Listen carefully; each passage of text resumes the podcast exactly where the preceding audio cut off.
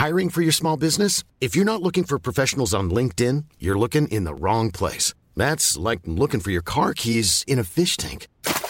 LinkedIn helps you hire professionals you can't find anywhere else, even those who aren't actively searching for a new job but might be open to the perfect role. In a given month, over 70% of LinkedIn users don't even visit other leading job sites. So start looking in the right place. With LinkedIn, you can hire professionals like a professional. Post your free job on linkedin.com slash people today.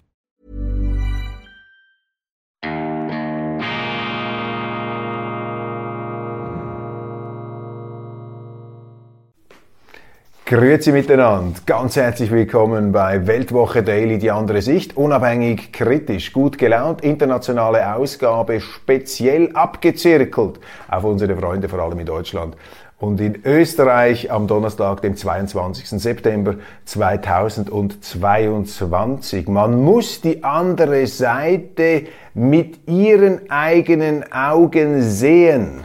Der ganz wichtige Punkt, das Credo unseres Weltwoche Daily. Deshalb, auch deshalb, abonnieren Sie diesen YouTube-Kanal, drücken Sie die Daumen rauf-Taste, schreiben Sie einen Kommentar und stärken Sie damit unsere Sendung, äh, führen Sie zu einer noch größeren Verbreitung. Mit gemeinsamen Anstrengungen wird es uns gelingen, die Schicksalsmächte der Algorithmen auf unsere Seite zu unseren Gunsten zu beeinflussen. Abonnieren Sie auch, noch wichtiger, die Weltwoche-App, dann haben Sie Zugang, digitalen Zugang auch zu unseren Printartikeln, die sind normalerweise hinter einem Paywall. Abonnieren Sie die Vielfalt der Weltwoche 360 Grad Journalismus.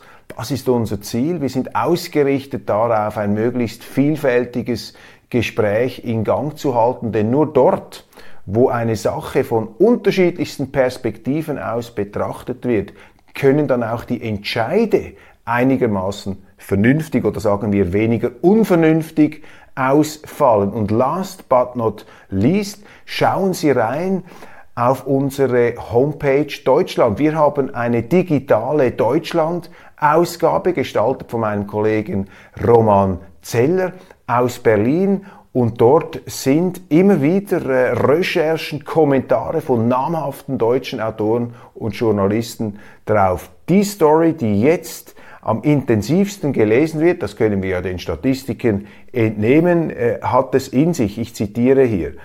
Das haben wir bei den Syrern nie erlebt. Zitat Ende. Thüringer Tafel klagt über Ukraine-Flüchtlinge, wo Arme Essen bekommen, bestellen die Ukrainer Garnelen und Kaviar. Die Anspruchshaltung der ukrainischen Flüchtlinge in Thüringen an der Thüringer Tafel gibt zu reden, ist ein Aufreger, beschäftigt auch unsere Leserinnen und Leser. Dann Donnerstag, letzte Regieanweisung aus der Zentrale Donnerstag, Freudentag, Erscheinungstag der gedruckten Ausgabe der Weltwoche. Wir beschäftigen uns diesmal mit dem Thema, schwerpunktmäßig mit dem Thema der Inflation. So schützen Sie Ihr Geld. Praktisch ein ähm, ausgewiesener Experte, Hans Kaufmann, früherer Chefökonom der Bank Julius Bär, berichtet aus seiner großen Erfahrung. Was kann man machen, um in diesen verrückten, in diesen äh, finsteren und anspruchsvollen Zeiten dafür zu sorgen, dass das eigene Geld einigermaßen geschützt ist. Die ganz konkreten Ratschläge von Hans Kaufmann. Dann noch viele weitere Artikel. Wir bemühen uns ja auch darum, eine immer fundiert zuversichtliche Welthaltung an den Tag zu legen. Für die Weltwoche gilt das gleiche wie für diese Sendung. Nach dem Lesen sollte man sich besser fühlen als vorher, ohne dass die Wirklichkeit äh, schön geschminkt wurde. Und der Artikel, der mich besonders gefreut hat, ist die Würdigung des äh, Kinokünstlers Woody Allen. Woody Allen für mich so etwas wie der Charlie Chaplin oder Buster Keaton des psychoanalytischen Zeitalters. Eine große Figur, auch in den Strudel dieser Cancel Culture gekommen. Aber wir berichten da nicht über sein Privatleben primär, sondern auch die Würdigung seiner künstlerischen Bedeutung im 20. und 21. Jahrhundert. Woody Allen Jahrgang 1935. Stuart Allen Königsberg ähm, hieß er ja ursprünglich und Königsberg, äh, das wissen Sie, da habe ich eine spezielle Beziehung. Dort ist nämlich meine Mutter geboren. So nun aber genug der Einleitung, steigen wir ein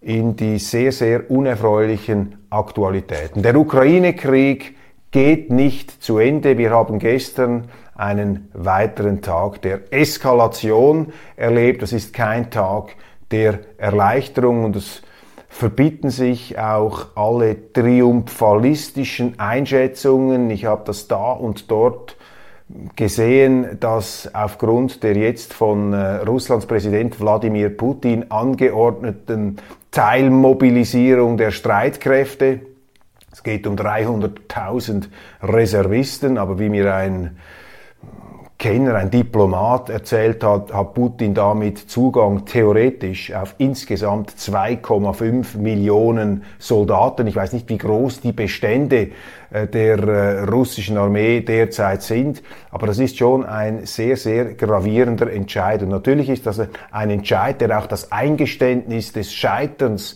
dieser militärischen Spezialoperation ist.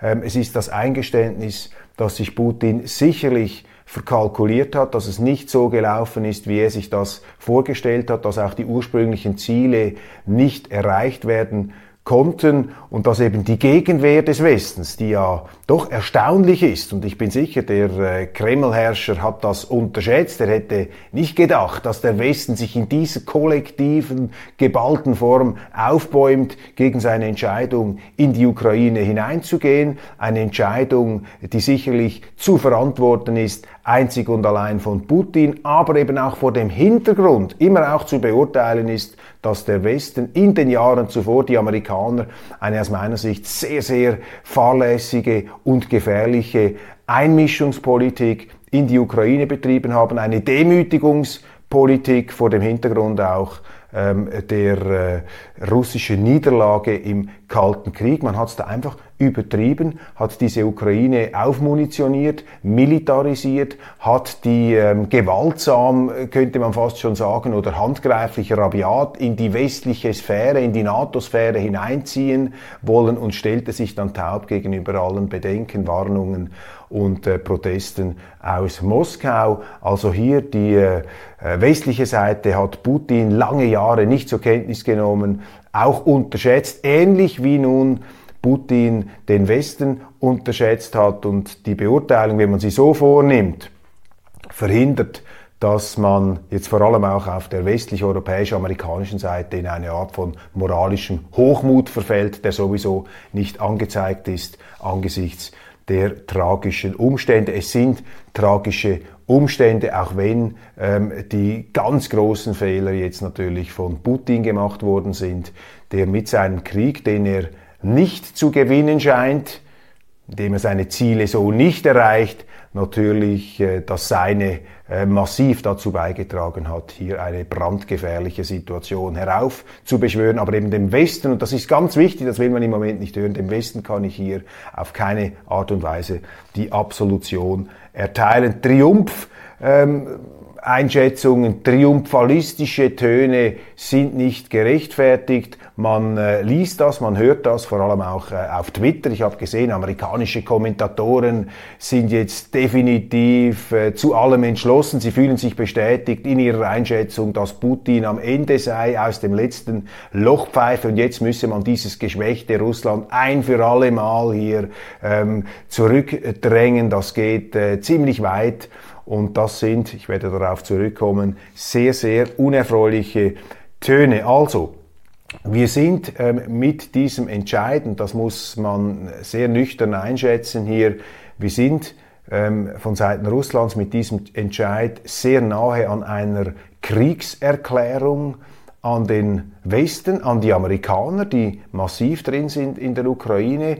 Das ist sozusagen die Teilmobilmachung, ist der letzte Schritt vor einer Kriegserklärung. Dazu gehört auch ganz wichtig, äh, ein zweiter Punkt. Putin hat gesagt, dass es jetzt Referenden gäbe in den besetzten Gebieten. Da versucht er einfach zu sichern und zu halten, was er hat. Die ursprünglichen Ziele Entnazifizierung in Anführungszeichen, Regimewechsel in Kiew, äh, das ist äh, nicht realisiert worden. Jetzt geht es darum, wie er gesagt hat, den Donbass, äh, diese Eroberungen ähm, ein für alle Mal ähm, abzusichern mit Referenden. Und das würde bedeuten, wenn es Zustimmung gibt, dass der Krieg faktisch auf russischem Boden stattfindet. Und das hat ganz entscheidende Konsequenzen, die werden jetzt in den Medien noch gar nicht richtig äh, zur Kenntnis genommen. Das heißt nämlich, dass ähm, die russische Nukleardoktrin greift. Und die bedeutet, dass wenn die russische Heimaterde, wenn der Heimatboden angegriffen wird, dann hat der Präsident die Macht, Nuklearwaffen einzusetzen. Ist nicht gesagt, dass er es macht. Aber das ist eine unglaubliche Eskalationsmöglichkeit, die da besteht. Was ist der militärische Hintergrund dieser Teilmobilisierung, die in Russland keine ungeteilte Begeisterung ausgelöst hat. Ganz im Gegenteil, wir beobachten Absetzbewegungen, Fluchtbewegungen. Allerdings, allerdings muss man da gleich hinzufügen, das hat es in der russischen Geschichte immer gegeben, dass die Motivation im Militärischen nicht optimal ist. Wie ähm, gravierend hier ähm, dieser Exodus von jungen Männern ist, von potenziellen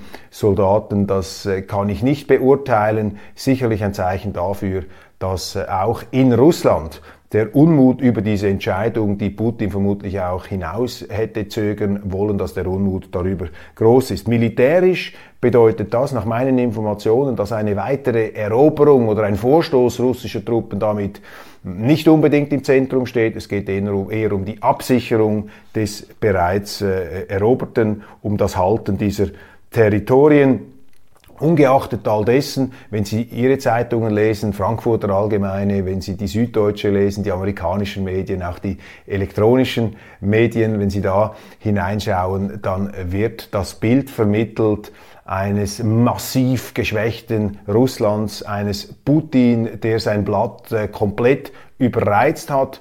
Und da gebe ich einfach immer wieder zu bedenken, Vorsicht, aufgepasst, Russland historisch betrachtet, ist meistens, fast immer stärker gewesen als seine Gegner gedacht haben. Und ich warne davor, ich warne davor, Russland zu unterschätzen und vor allem auch die ähm, irrationale Dimension solcher Situationen zu unterschätzen und auch den eigenen Anteil, ähm, den der Westen hat die Irrationalität und damit auch die Gefährlichkeit zu eskalieren. Je mehr man die Russen reizt, je mehr man den Bären reizt, desto größer ist die, die Gefahr, dass da eine Gegenreaktion, eine Explosion, ein Vulkanausbruch stattfinden kann. Und für mich ist die westliche Reaktion, die westliche Haltung gegenüber Russland seit dem Ende des Kalten Kriegs von Überheblichkeit geprägt, von Arroganz geprägt und man hat den größten Fehler gemacht. Das ist mein Vorwurf an den Westen in dieser ganzen Konstellation. Der Westen hat den Fehler gemacht, dass er Russland gedemütigt hat und es kommt einfach nie gut heraus, wenn man eine Großmacht im Moment ihrer Schwäche demütigt. Das kommt immer zurück. Jetzt kann man nur darauf hoffen, dass äh, Putin ein Pokerspieler ist, der blufft, der äh, tatsächlich äh, viel schwächer ist, als man ihn eingeschätzt hat, als ich ihn auch eingeschätzt habe, ganz ursprünglich. Aber das ist Wunschdenken und da muss man aufpassen. Als Politiker darf man sich nicht von solchen ähm, Hoffnungen leiten lassen. Man muss sein Handeln immer so ähm, äh, ausrichten, dass die Risiken, die eingegangen werden, die äh, nicht, groß, äh, nicht zu groß sind, dass man sie tragen kann, dass sie einen nicht umbringen können. Wie geht es jetzt weiter? Ich habe in der schweizerischen Ausgabe vor allem etwas diesen Entscheid diesen Tag der Eskalation, diesen Tag der Kriegsverlängerung, der eben auch bedeutet, dass dieser Krieg jetzt viel länger dauern wird, als wir gedacht haben, der auch bedeuten wird, dass die wirtschaftlichen Härten, die auf Europa zukommen, noch größer werden, dass hier also ein Ende, ein baldiges Ende nicht in Sicht ist. Wie geht es jetzt weiter und was ist im Moment das Entscheidende? Dieser Tag ist kein Tag der Erleichterung. Das ist die zentrale Erkenntnis. Die Amerikaner,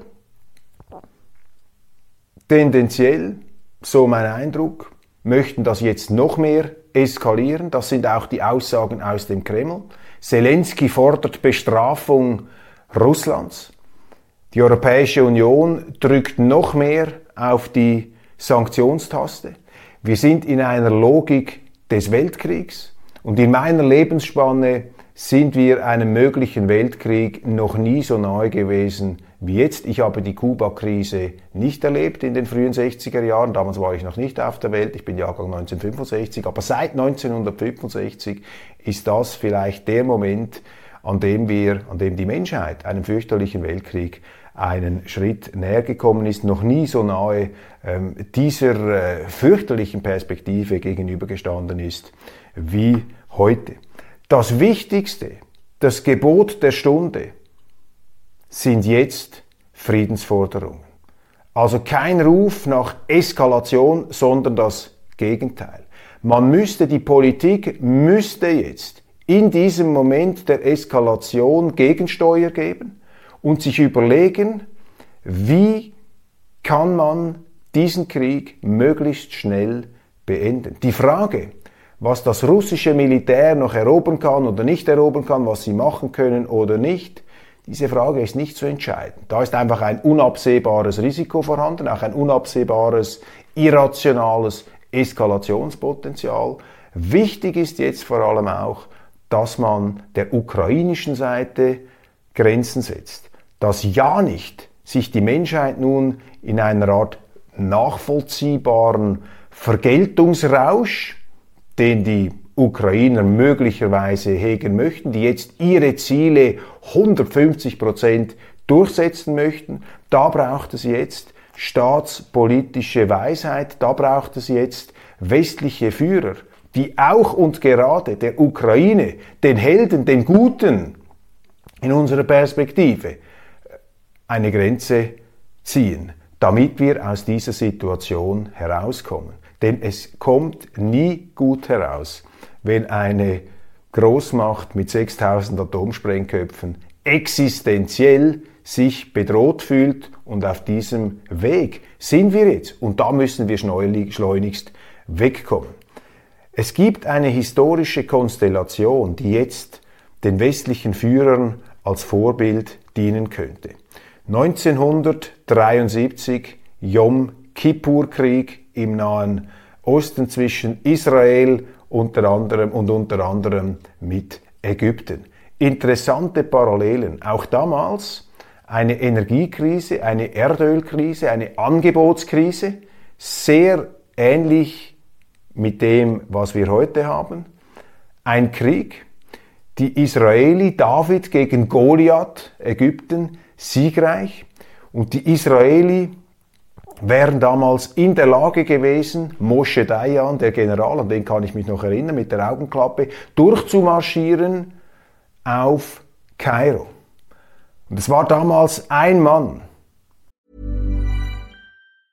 Life is full of awesome what ifs and some not so much, like unexpected medical costs. That's why United Healthcare provides Health Protector Guard fixed indemnity insurance plans to supplement your primary plan and help manage out of pocket costs. Learn more at uh1.com. Hi, I'm Daniel, founder of Pretty Litter. Cats and cat owners deserve better than any old fashioned litter. That's why I teamed up with scientists and veterinarians to create Pretty Litter. Its innovative crystal formula has superior odor control and weighs up to 80% less than clay litter. Pretty Litter even monitors health by changing colors to help detect early signs of potential illness. It's the world's smartest kitty litter. Go to prettylitter.com and use code ACAST for 20% off your first order and a free cat toy. Terms and conditions apply. See site for details. Unterstützt von einem Präsidenten, Richard Nixon, Henry Kissinger, der mit einer intensiven Reise- und Beschwichtigungs- und ähm, Abrüstungsdiplomatie eine Eskalation dieses Krieges verhindern konnte. Was hat Kissinger gemacht? Er hat den Israeli gesagt, ihr dürft jetzt nicht durchmarschieren bis nach Kairo. Ihr dürft jetzt nicht die Macht, die ihr habt, diese Überlegenheit in einer Art und Weise ausspielen, die die anderen derart demütigt, dass die ganze nahöstliche Ordnung zusammenbricht. Also die Amerikaner haben damals auf Israel eingewirkt, mäßigend. Sie haben auch gesagt, unsere Waffenlieferungen äh, finden nur dann statt, wenn wir mit diesen Waffen bestimmte ähm, Limiten auch ziehen können. Ihr dürft mit unseren Waffen. Ihr bekommt nur dann Waffen, wenn ihr lediglich an diesen oder jenen Punkt vorstößt. Und das muss man genau heute der Ukraine sagen. Man muss sagen, wir liefern euch äh, die Waffen, aber ihr dürft da nicht mehr weiter vorrücken. Ihr müsst jetzt an diesem und diesem Punkt stehen bleiben. Wir müssen jetzt also umschalten vom Kriegs- und Konfrontations- und Demütigungsmodus in den Friedensmodus. Wir müssen jetzt bereits wieder über dieses Kampfgeschehen, über dieses Kriegsgeschehen ähm, hinaus ähm, denken, es darf keinen Vernichtungskurs geben. Es darf keinen Vernichtungskrieg geben. Und ich höre vor allem aus Deutschland sehr äh, unangenehme Töne. Wir haben führende Meinungsmacher, Leute, die tatsächlich einen Einfluss haben auf, das, äh, auf die äh, öffentliche äh, und auch die politische Stimmung im Land, die haben mir am letzten Wochenende gesagt, wir müssen Putin jetzt eine vernichtende Niederlage ähm, beifügen, äh, zufügen, ähm, was äh, bei mir dann sowieso etwas äh, seltsam angekommen ist, das Wort Vernichtung Russland und Osten, das ist jetzt in der deutschen Geschichte, äh, weiß Gott, äh, toxisch durchdrängt, geradezu radioaktiv verseucht. Also in diese, auf diese abschüssige Bahn würde ich mich jetzt überhaupt nicht begeben. Das sind genau die falschen Töne jetzt. Wir dürfen, wir dürfen nicht von vernichtenden Niederlagen sprechen, sondern der Westen, der sich als überlegen erweist in dieser Auseinandersetzung, muss jetzt auch die Größe haben, in der sich abzeichnenden Erfolgssituation mit Mäßigung zu reagieren und hier den Russen auch einen gesichtswahrenden Ausstieg zu geben. Die Art und Weise, wie solche Gedanken jetzt geradezu schon verhöhnt werden in der deutschen Öffentlichkeit, sind kein gutes Zeichen. Gerade die Deutschen könnten und müssten hier mäßigend einwirken. Leider fehlen jetzt auch Persönlichkeiten, wie es Henry äh, Kissinger in den 70er Jahren war. Kissinger ähm, ist immer noch da, er ist immer noch hellwach, aber er ist mit äh, fast 199 Jahren alt, äh, ist er natürlich äh, nicht mehr in der Lage, hier eine allzu aktive Rolle zu spielen. Wichtig äh, meines Erachtens scheint jetzt die Person des türkischen Präsidenten zu werden, Erdogan. Er ist da vielleicht in einer Schlüsselstellung, um vermittelnd einzuwirken. Wir hören auch aus Indien und auch aus China, dass diese Teilmobilisierung ähm, erstaunlich für meine Ohren drastische Kritik hervorgerufen hat. Also die Verbündeten Russlands stehen da nicht einfach nibelungentreu hinter dem Kreml. Xi Jinping hat gesagt, es braucht jetzt einen Waffenstillstand, man müsse hier aufhören. Und Indiens Präsident Modi ähm, spricht von einem Fehler, den dieser Krieg sei. Also da auch Druck aus Asien auf Russland um diesen Krieg zu beenden. Und jetzt wichtig von Seiten des Westens, dass äh, die Amerikaner die Eskalationsschraube nicht weiter drehen. Erdogan könnte wichtig sein. Übrigens auch interessant in diesem Zusammenhang, dass Erdogan den Antrag gestellt hat, Mitglied dieser Shanghai-Gruppe zu werden. Das ist die Organisation, diese asiatische ähm, Weltallianz, die äh, bereits 30 Prozent des äh, globalen GDP ähm, produziert, die sech, glaube, über 60 Prozent des asiatischen Handels äh, kontrolliert, der Wirtschaft. Das ist eine mächtige Gruppe, die vor allem, wenn man sie vergleicht mit der Europäischen Union, mit Europa, sehr, sehr stark ist, stärker. Und Europa hat auch ein Interesse, hier zu deeskalieren, weil dieser Krieg ist überhaupt nicht im Interesse der Europäischen Union, der europäischen Länder, denn dieser Krieg führt dazu, und das ist noch überhaupt nicht ausgestanden, das hat sich jetzt noch einmal verschärft, die ganze Energieproblematik durch die Teilmobilisierung der Streitkräfte ähm, kann Russland jetzt äh, auch alle Stromlieferungen, Entschuldigung, alle Gaslieferungen durch die Ukraine und äh, in den verschiedenen Pipelines, die da noch äh, laufen, einigermaßen abstellen. Das heißt, es kommt noch mehr Druck auf die Wirtschaft zu. Das ist natürlich auch ein Kriegsinstrument, das von beiden Seiten eingesetzt wird, die Wirtschaft, die Hungerwaffe. Aber da kommen sehr, sehr finstere ähm, Zeiten auf die europäische Wirtschaft zu. Umso wichtiger ist es, dass man hier diese ähm, Friedensperspektive aufrecht erhält. Was sind die großen Risiken auf diesem Weg? dass wir jetzt am Tag der Eskalation am Tag der Nichterleichterung, am Tag der Verschärfung, am Tag, wo die Menschheit einem Atomkrieg näher gerückt ist, eben ähm, Friedensverhandlungen lancieren, Friedensangebote schnüren. Was sind die Risiken auf diesem Weg, um dieses Ziel zu erreichen? Ich habe mir hier ein paar notiert. Äh, Hybris natürlich. Den USA sehe ich das Bestreben, Russland wirklich nachhaltig zu schwächen, Russland zu zerstückeln. Ich glaube, viele amerikanische Strategen sind der Auffassung, dass man Russland ähm, zu einem westlichen Land umbauen sollte. Und das geht mit dieser territorialen Ausdehnung kaum. Ich habe das hier dargelegt auf diesem Kanal. Je größer ein Territorium ist, das sie zusammenhalten müssen, je größer ein Flächenstaat ist, mit desto härterer Hand hat dies zu erfolgen. Das hat man ja auch in der europäischen Geschichte gesehen, nicht zuletzt in der deutschen Geschichte. Das große, auch räumlich große Deutsche Reich war ein relativ autoritär regierter Staat und äh, heute ist die Bundesrepublik eine in vielerlei Hinsicht, aber nicht in jeder Hinsicht, eine äh, vorbildliche Demokratie. Das ist aber erst dann eingetreten, nachdem Deutschland massiv besiegt wurde auf dem Schlachtfeld und auch territorial verkleinert wurde. Es gibt natürlich Bestrebungen, Szenarien, Rand Corporation zum Beispiel, dieses, dieser Think Tank, die anregen, Russland zu zerstückeln. Und da sehen wir auch schon Bestrebungen der Europäischen Union. Man streckt jetzt die Fühler aus, auch nach den ehemaligen Sowjetrepubliken. Das machen die Chinesen, das machen aber auch die Europäer. Mir ist in der Neuen Zürcher Zeitung ein Artikel aufgefallen, dass Kasachstan da auf einmal gelobt wird für seine demokratischen Reformen. Daran merken Sie, dass jetzt die Europäische Union bereits versucht, diese Schwäche, diesen Stress, Putin ist da also schon tief im Schlamassel drin, äh, diese Schwäche auszunützen, um da Gebiete aus dem Einflussbereich Russlands stärker an die Europäische Union zu binden. Und auch das ist brandgefährlich, denn noch ist Russland alles andere als besiegt. Und diese Hybris, diese Überheblichkeit, diese Unterschätzung auch, ähm, Russlands und der möglichen Irrationalität, ähm, die ist äh, sehr, sehr riskant und äh, setzt äh, die Welt unabsehbaren Gefahren aus. Also hier diese ähm, aggressive ähm, Weiterführung eines Demütigungskurses, die ist äh, schlecht, die, ist, die steht dieser Friedens, äh, die steht dieser ähm, Friedensperspektive entgegen. Europa ist sehr, sehr wichtig.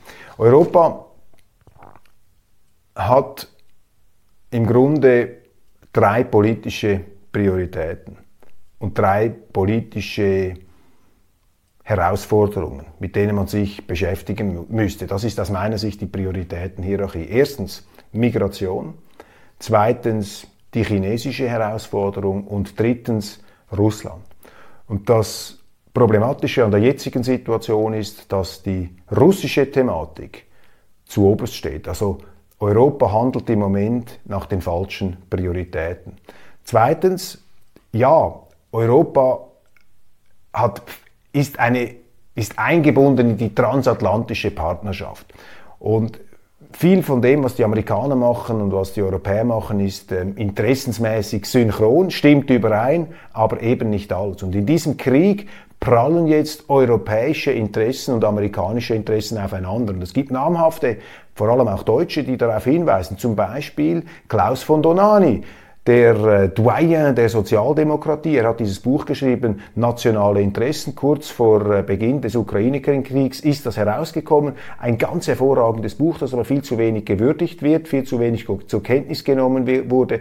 Aber er weist darauf hin, dass Europa jetzt die Aufgabe hätte, die Amerikaner ähm, zu, zu, einzudämmen, zu mäßigen, ihnen etwas in die Parade zu fahren und sie darauf aufmerksam zu machen, dass diese Zerstückelungslogik, diese Eskalationslogik sehr, sehr ähm, gefährlich ist. Und die Amerikaner handeln natürlich aus einem größeren Sicherheits- ähm, Selbstverständnis heraus. Die Amerikaner sind geschützt hinter ihren Ozeanen, die Amerikaner haben den äh, Atomschutzschirm und äh, Europa ist den Folgen, den Auswirkungen dieses Kriegs viel, viel massiver ähm, ausgesetzt. Aber anstatt hier mäßigend zu wir wirken, macht man noch selber mit in dieser äh, geopolitischen Ausdehnungsstrategie gefährlich. Olaf Scholz, der deutsche Kanzler, für mich im Moment einer der wenigen äh, Politiker, er kommt ja aus der Schule von Altkanzler Schröder